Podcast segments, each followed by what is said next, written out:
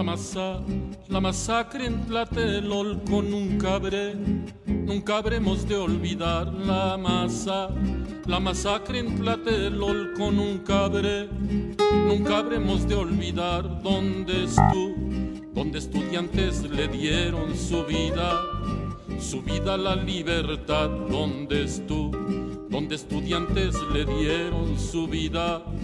Su vida la libertad, que me voy, que me voy, que me voy, que me voy, que me voy. Estamos de regreso, La Masacre en Tlatelolco, otra canción tradicional de nuestro muy querido Oscar Chávez, que ha fallecido la semana pasada, así que bueno, pues recordándolo a la distancia, eh, con este eh, merecido homenaje que todos le hacemos eh, por esta vida dedicada a pues cantarle a la sociedad, cantarle a la gente, cantarle a México.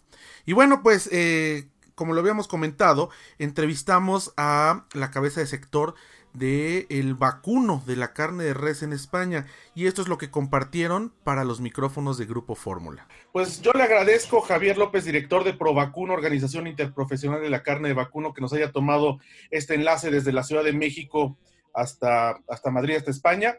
Y bueno, pues el sector vacuno es muy importante en España y tiene ustedes exportaciones a muchos países.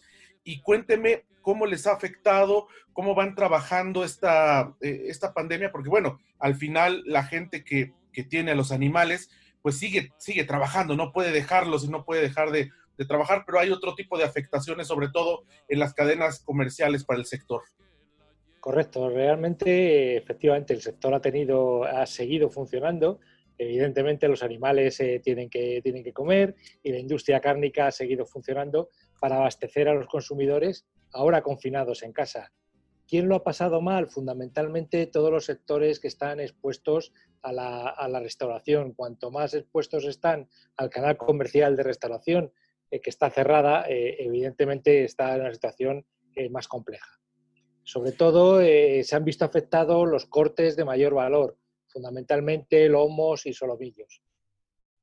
Ahora, eh, ¿de qué tamaño es la industria vacuna en España? Para darnos una idea desde México, eh, la importancia que tiene tanto en, materia de, dinero como en materia de número de cabezas de producción anual. Más o menos el, censo total de vacuno en, España está en torno a unos 6, millones y medio de animales todos los años se sacrifican en torno a 2 millones, 2 millones 300, 2 millones 400, eh, mil cabezas, aproximadamente unas, unas eh, 670 mil toneladas de, carne, a los cuales hay que sumar otras 50, 60 mil toneladas que salen en vivo a terceros países, fundamentalmente al norte de África. Sus principales eh, compradores fuera de España son el norte de África.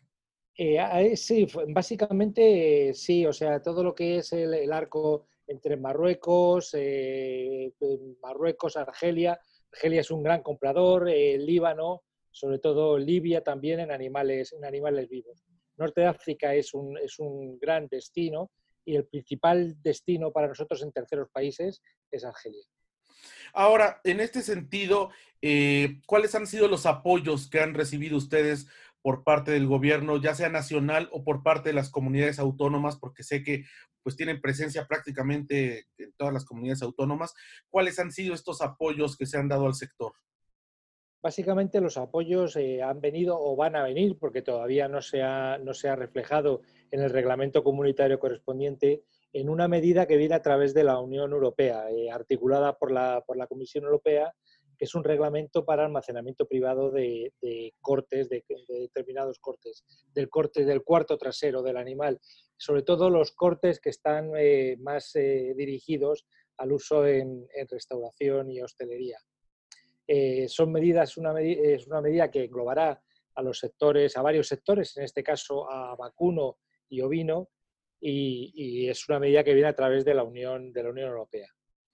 Ahora, ¿cómo prevén ustedes eh, cuando, digo, en España están por, por abrir, nosotros en México, en Latinoamérica, vamos atrás en el sentido de las fechas de la pandemia, obviamente porque aquí ha, llegado después, pero ustedes están, digamos, entrando a la, parte final, eh, afortunadamente, de, este, de esta pausa en la economía. ¿cómo esperan ustedes que empiece o a qué ritmo va a ser esta recuperación una vez que abran los centros de consumo, una vez que esto que ustedes denominan restauración empiece a, consumir? ¿Cómo creen que va a ser este, eh, pues, reactivación paulatina del sector?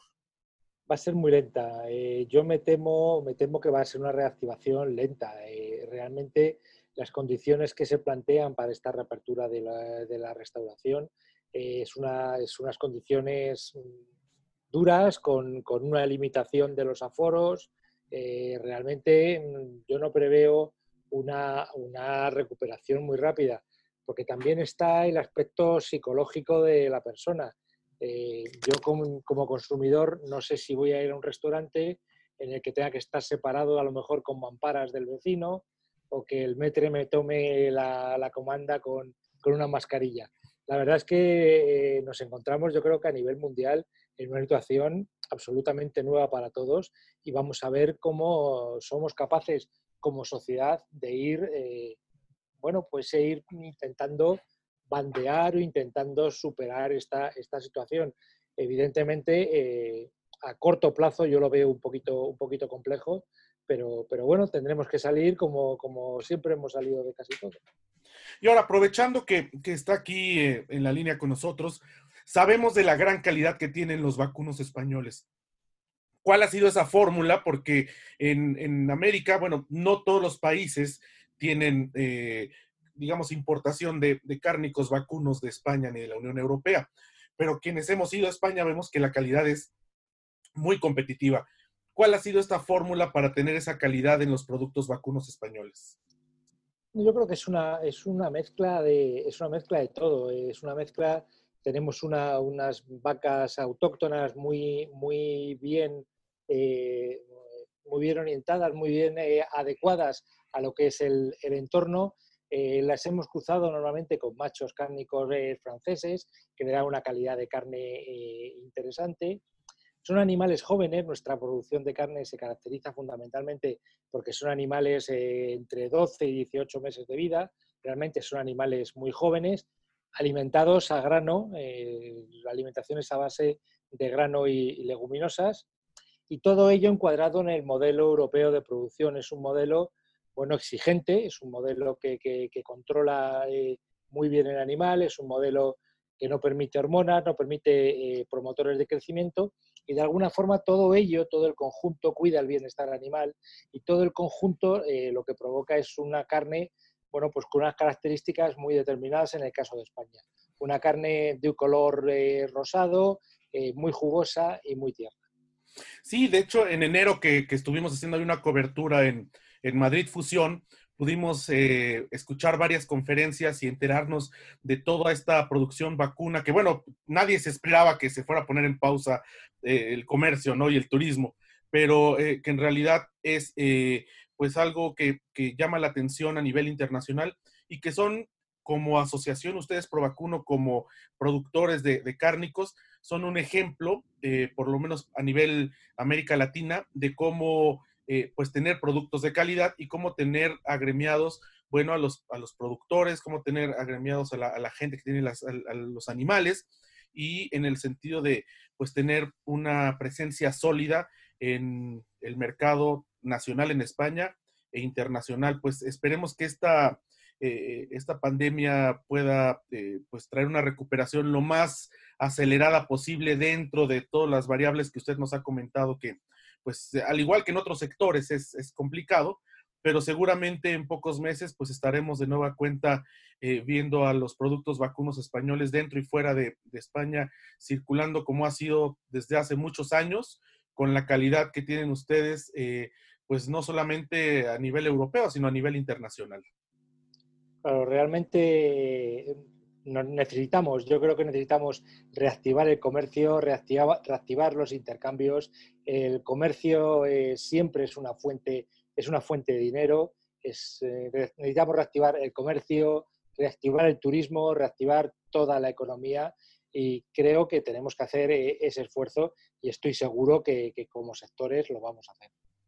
Y pues lo vamos a Pues yo le agradezco mucho a Javier López que nos haya tomado la comunicación. Ya entrada la noche en España, la tarde acá en México, y pues esperamos tener este contacto permanente con ustedes porque son un sector, eh, sobre todo para eh, la restauración, eh, que muchos mexicanos van por cuestiones de negocios, de turismo, que ahorita evidentemente está esta pausa mundial, pero que seguramente a finales de año, cuando esto empiece a recuperarse, estarán yendo a buscar pues estos excelentes productos eh, en España, dentro de los cuales, por supuesto, destacan todos los productos vacunos. Muchas gracias. Muchas gracias y a su disposición siempre. Interesante saber cómo está eh, pues padeciendo y cómo se reactivará este sector agroalimentario, uno de los más importantes en España, que tiene que ver con el turismo y por supuesto con el turismo mexicano, que seguramente en algunos meses comenzará a reactivarse hacia la península ibérica y donde, bueno, pues la gastronomía es un elemento fundamental de eh, el motivo de un viaje a España. Vamos a un corte, regresamos, nos vamos escuchando a Oscar Chávez, Masacre en Tlatelolco, regresamos. La masacre en Tlatelolco nunca habré, nunca habremos de olvidar la masa.